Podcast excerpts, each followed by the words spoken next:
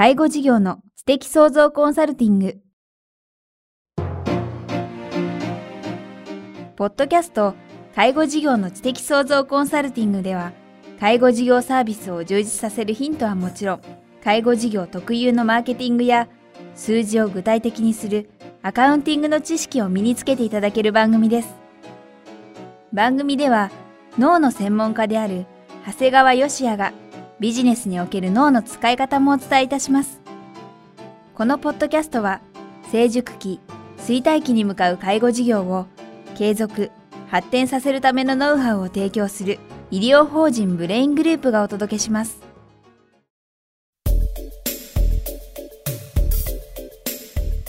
皆さんこんにちは。番組インタビュアーの早川洋平です。介護事業の知的創造コンサルティング。今日は第68回お届けします。長谷川さんよろしくお願いします。よろしくお願いします。さあ、えー、前回までは複数に分けてですね、アカウンティングについての知識を伺ってきましたが、今日は少し趣向を変えて、本について。そうですね。今日は本の紹介をしたいと思います。はい。これはですね、僕も本当にいろんなところでいろんな方にお勧めをしておりまして、まあ実は自分が読んだ中でも最高の本ではないかなと思っている、いわゆる平成30年、えー、坂井谷太一さんが書かれた本ですね。えー、この本はですね、執筆は1997年から1998年、はい、いわゆる平成9年から平成10年にかけて、朝日新聞にいわゆる連載小説として出たものなんですね。はい、今、今、あれですよね、平成24年なので、大体15年ぐらい前に、20年後のことを書いたみたいな。ですね。で、まあ、これ実は、この本自体は、まあ、いわゆる予想小説、はい、平成30年にはこんな状況になってるんじゃないかっていうふうに書かれたんですね。で、要するに、まあ、大体平成10年ぐらいにこの本を書かれたんですが、坂井谷太一さん自体がですね、平成20年の際にですね、はい、こういうコメントしてるんですね。私は本当はこの小説は当たってほしくなかったと。うん、当たってほしくないんだと。しかし10年経った平成20年になった時点でほとんど当たっているというコメントをえー、坂井太一さん自身が出していましたね。とすると具体的にいろいろあるわけですね。もう僕もですね、実はこの本を読んだ時はですね、これ小説なんですが、もう途中でメモ取りまくるような本です。まあ、さらっと読める本じゃないんですね。はい、要するにこう、自分のビジネスのアイデア満載みたいなですね。だからどの分野の方が読んでも、はい、もう何か必ずメモを取りたくなるような本なんですね。はい、例えばですね、これ、今だ僕が今お話しするの、この普通やんと思われるかもしれませんけど、皆さん、平成10年の時だってことを思ってほしいんです。はい、今から14年前ですはい、例えばですね、まあ子供の数なんかはね、段階の世代は250万人いたんだけど、今年の新成人は100万人切りましたって、もう普通でしたよね。皆さん普通に聞いてたと思うんです。だけど、14年前本当かよと僕は思ってたんですよ。だからもう、要するに段階の世代が1年に250万人いたのが、もう今もう100万人切ってんですよね。これはもう普通にニュースに流れてるんです。まあ、あと、板金、板婚か？はい。要するにもうみんな結婚するの遅くなるよっていうのはもうまさにその通りですし、うん、これも何度も言いますけど、14年前に言われてるんですね。あと、ネットコンビニですよね。はいインターネットで注文すると指定時刻に希望の品が届くって、もうそんなことあるんかななんて僕は14、5年前も思って今普通ですわね。うん、あとこれ建築業者さんなんかはね、あの当時年間160万個だいたい家って作られてたんですよ、新築。うん、もう今普通に100万個切ってますから。僕はだから実はこれ読んだ時にですね、170、160万個も作ってたのが、100万切っちゃったらどうなるんだろうと思って今なってるんですよね。はい。で、まあ、例えば、あの、首都の機能移転は、やっぱ、昔から言われてましたけど、やっぱりできてませんっていうか、はい、やっぱり今でもできてないのは合ってるんですよね。うんあとは高齢者の大口就職先っていうのがあってですね、うん、僕実は最近タクシーの運転手さんに乗るんですけど、はい、タクシーの運転手さんって給料すごく悪いもんですから、ほとんど若い人いないんです。確かに。ただですね、年金をもらいながらやるにはとってもいい仕事なんです。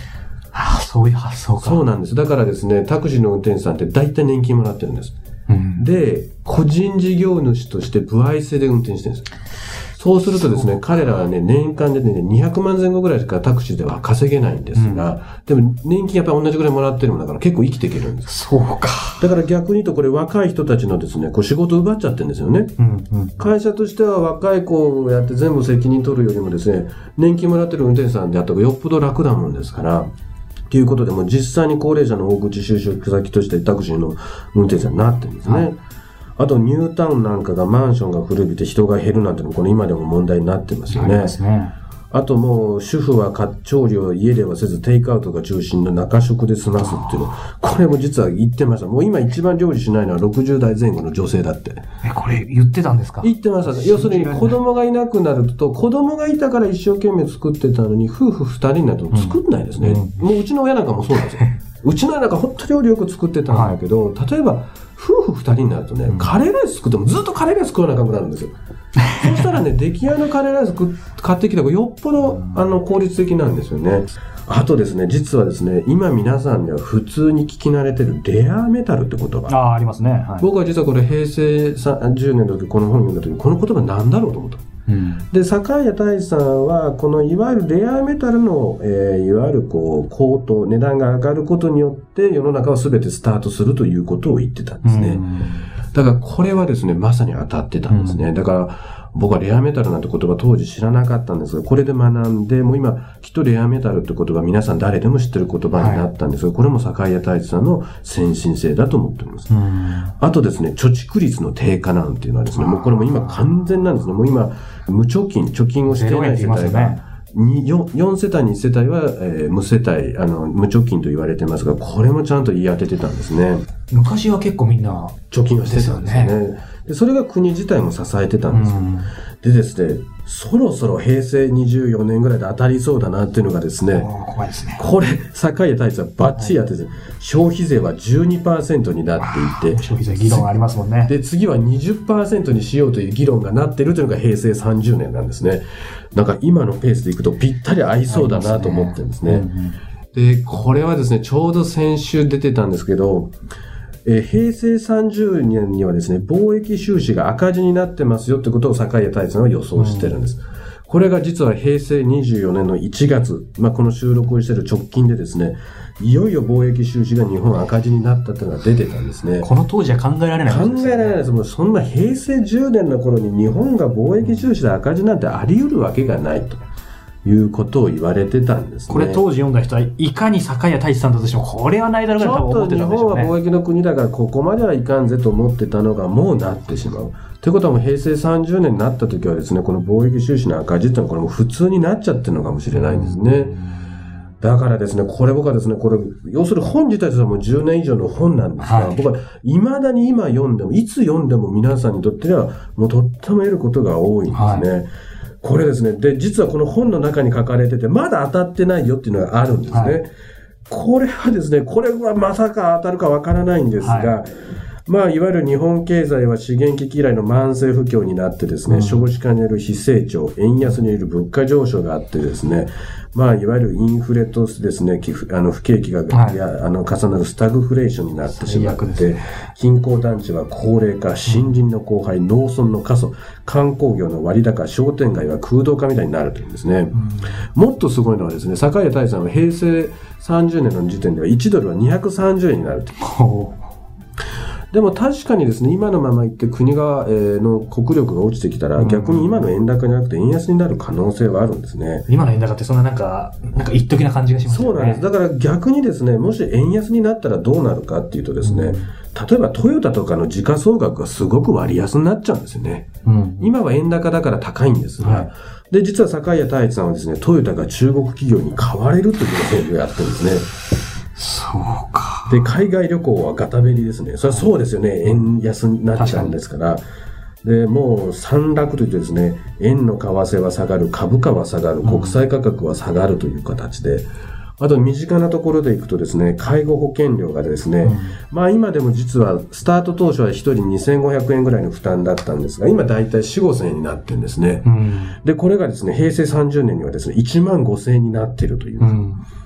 あと、まあ、医療機関や介護機関に対する監視が徹底されてですね、不正もなければ親切もない利権業者になった、これは実は僕は医療介護やってて思うんですね。あまり規制が厳しくなると、もうなんかこう困ってるから手を差し伸べるなんてことできなくなっちゃうんですね。うんうんうん。で、ですからもう、あと医療減反なんていうのがありましたね。は医療減反って実は今我々医者っていうのはどんだけでも好きなように開業できるんですよね。うん。でも開業医が増えるってことは医療費を食っちゃうもんだから、そうですね要するにもう医者は医者としての仕事をしなければお金がもらえるみたいなことになってるうん。要するに、こう、お百姓さんがですね、あの、お米を使わなかったらお金がもらえるみたいなことになってますね。あだから、あと、生命保険の受取券買い取りとかね。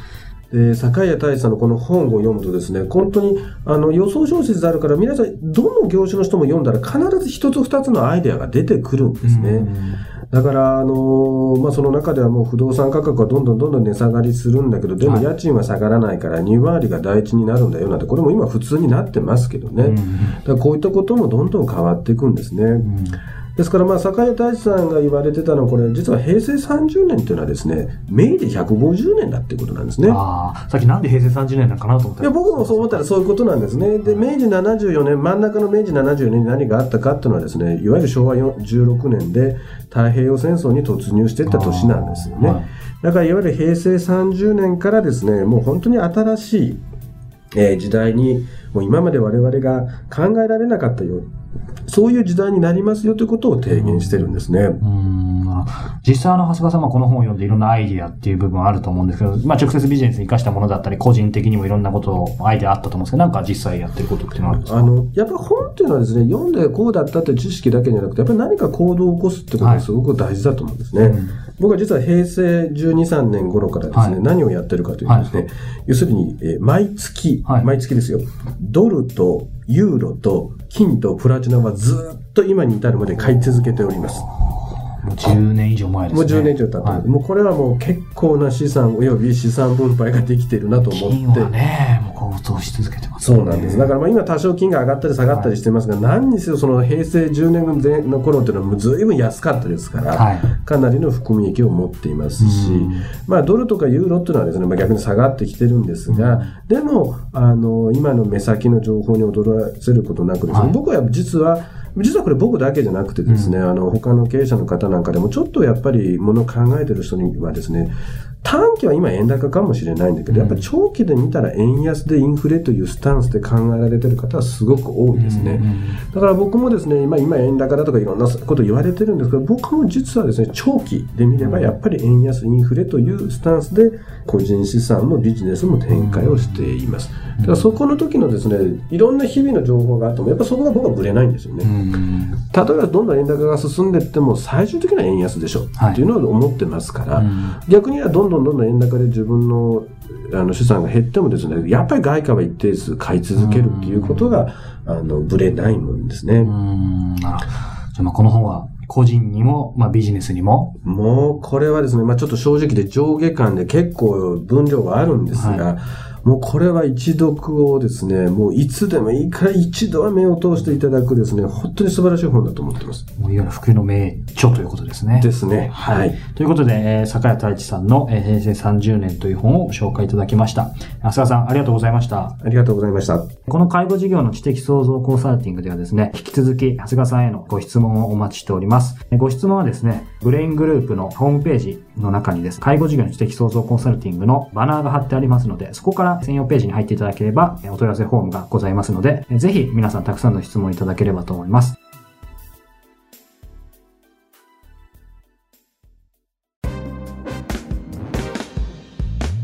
今日のポッドキャストはいかがでしたか？番組では、長谷川よしあへの質問をお待ちしております。質問は、株式会社在宅のウェブサイトにあるお問い合わせフォームからお申し込みください。サイト URL は http コロンスラッシュスラッシュ bra-in-gr.com スラッシュ zaitac http コロンスラッシュスラッシュ brain -gr.com スラッシュ在宅です。それではまたお耳にかかりましょう。ごきげんよう。さようなら。